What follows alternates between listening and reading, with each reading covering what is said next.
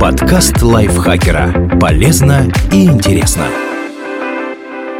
Всем привет! Вы слушаете подкаст лайфхакера. Короткие лекции о продуктивности, мотивации, отношениях, здоровье, обо всем, что делает вашу жизнь легче и проще. Меня зовут Михаил Вольнах, и сегодня я расскажу вам о шести мифах о динозаврах, в которые вы верите абсолютно напрасно.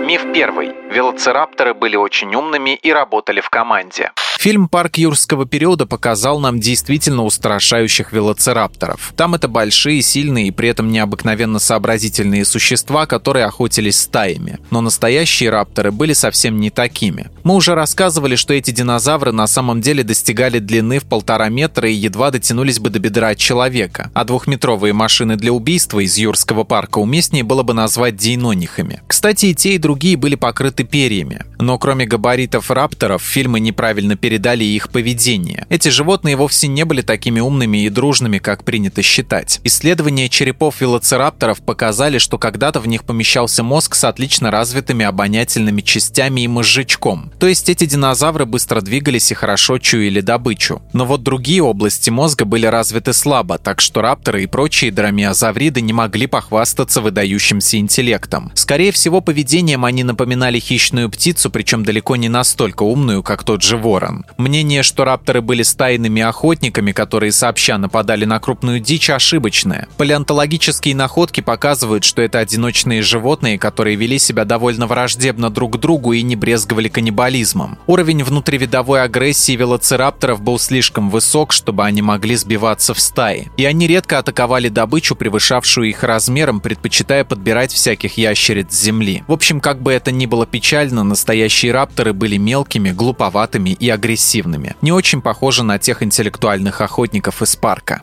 Миф второй. Во времена динозавров гравитация на Земле была ниже. Динозавры были большими. Нет, конечно, хватало и мелких особей размером меньше кошки, но всякие там завроподы достигали поистине впечатляющих размеров. Знаменитый диплодок, например, в длину был 24 метра, а то и больше. Не самая маленькая животина. Некоторые сторонники альтернативной науки, пытаясь найти оригинальное объяснение таким габаритам, утверждают следующее. Якобы в мезозойскую эру сила тяжести на нашем многострадальном глобусе была заметно меньше, поэтому динозаврики и вымахивали большие-пребольшие. А потом притяжение внезапно внезапно усилилась, и у ящеров кости полопались под собственным весом. Почему сила гравитации резко увеличилась – загадка. Видимо, метеорит тяжелый упал, и планета резко прибавила в весе. На самом же деле это теория из разряда ненаучной фантастики. Не существует в природе механизма, который резко менял бы гравитацию планет. Для этого надо оторвать от Земли где-то половину массы и наслаждаться пониженным притяжением, а потом положить отобранное на место, чтобы вернуть показатель ускорения свободного падения в норму. Правда, при этом на планете планете вряд ли кто-то выживет. Динозаврам же не надо было нарушать законы физики, чтобы вырастать до внушительных размеров, потому что при таких габаритах они обладали относительно небольшой массой. Причина в том, что они в течение эволюции отрастили себе воздушные мешки, которые потом достались по наследству их потомкам-птицам, и полые кости. Завроподы, например, весили от 20 до 120 тонн. И это максимальная и, скорее всего, сильно завышенная оценка. Это вам не Годзилла весом под 82 тысячи тонн. Принцип квадрата куба вполне соблюдался. Такие размеры нужны были, чтобы справляться с хищниками. Не всякий тиранозавр рискнет нападать на этот ходячий кран, посматривающий на него свысока. Кроме того, крупное тело помогало животным эффективнее накапливать воду и выживать в засуху.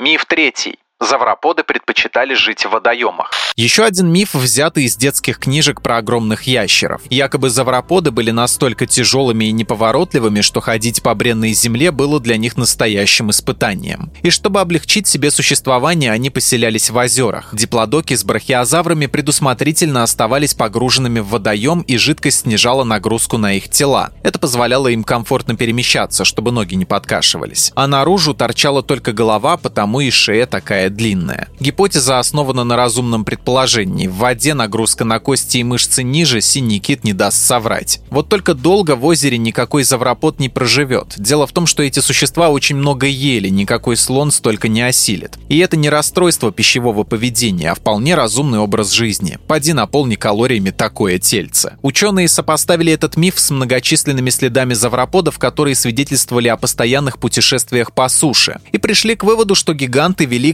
кочевой образ жизни и не были привязаны к озерам. Кроме того, узкие хвосты и широкие тела делали этих травоедов никудышными пловцами. А из-за многочисленных воздушных мешков их тела были по сути огромными поплавками, и нормально нырнуть у того же диплодока не получилось бы. Если бы типичный завропод реально задался целью нырнуть на дно, ему пришлось бы надеть жилет со свинцовым балластом, какими пользуются водолазы. Но несмотря на неспособность нормально плавать, завроподы все-таки любили жить поблизости от воды. Там и растительности побольше, и попить всегда можно найти. Но вглубь водоемов они не лезли.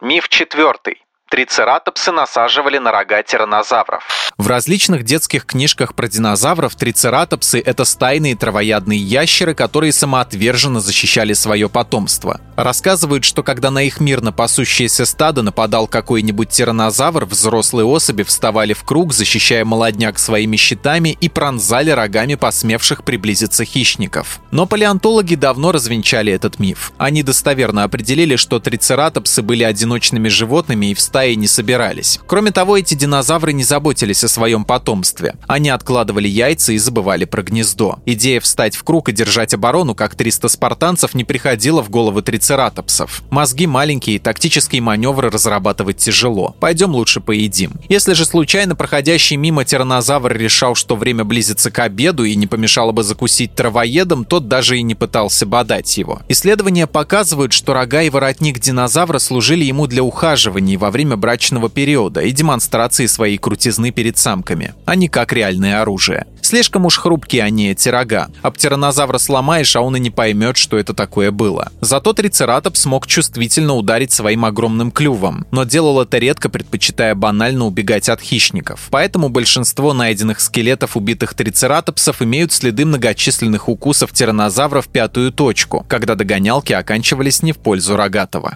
Миф пятый. Динозавры ревели. Во всех фильмах про вымерших ящеров они рычат как оглашенные. Тиранозавр ревет, как ни один медведь не сможет. Цератопсы и завроподы трубят, велоцирапторы орут. В общем, все издают именно те звуки, которые от них ожидает услышать зритель. Но настоящие динозавры рычать точно не могли. Ученые не знают, как именно они звучали, но рева, как у нынешних крокодилов и комодских варанов, мы бы вряд ли дождались. Дело в том, что конструктивно эти ящеры были ближе к птицам, чем к рептилиям. И они не были способны вокализировать, как те же современные аллигаторы. Большинство ученых сейчас склоняются к мнению, что динозавры издавали звуки с помощью специального органа, называемого сирингс. Такой есть и у птиц. Благодаря ему чирикают, кудахтают и клекочут. Но рычать сирингс не позволял. Вы когда-нибудь видели ревущую птицу? Вот и тиранозавр скорее начал бы кудахтать, чем реветь. Палеонтологи предполагают, что даже крупные тераподы не рычали, как нынешние хищники, а ворковали и гудели. Профессор университета штата Вашингтон Синтия Фокс говорит, если вы хотите представить, на что это было похоже, послушайте звуки, издаваемые страусами эму. Но, конечно, типичный терапод наверняка мурлыкал погромче, и его воркование не предвещало ничего обнадеживающего. Впрочем, есть также сомнение, что тиранозавры и аллозавры запугивали жертв звуками перед нападением, как нынешние львы и медведи. Современные птицы чирикают и кричат для коммуникации с представителями своего вида или для отпугивания противников, но не на охоте. Так что и тераподы вполне могли курлыкать во время брачного сезона, но нападали молча. Ну правда, зачем предупреждать свой обед? И кстати, для того, чтобы вокализировать, динозавры не открывали рот.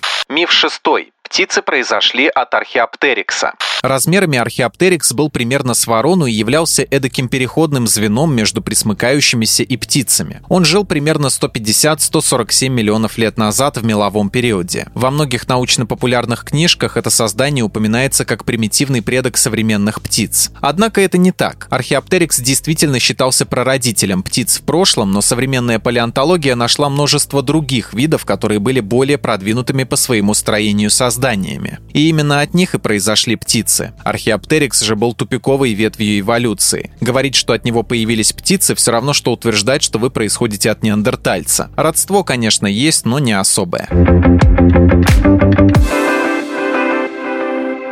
Спасибо Дмитрию Сашко за этот текст. Подписывайтесь на подкаст Лайфхакера на всех платформах, чтобы не пропустить новые эпизоды. Ставьте ему лайки и звездочки, это помогает узнать о нас новым слушателям. Свои впечатления о выпуске оставляйте в комментариях или отзывах в приложении. А в описании вы найдете ссылку на наш опрос. Пройдите его, чтобы мы могли лучше узнать о вас, ваших предпочтениях и стать еще лучше. На этом я с вами прощаюсь. Пока.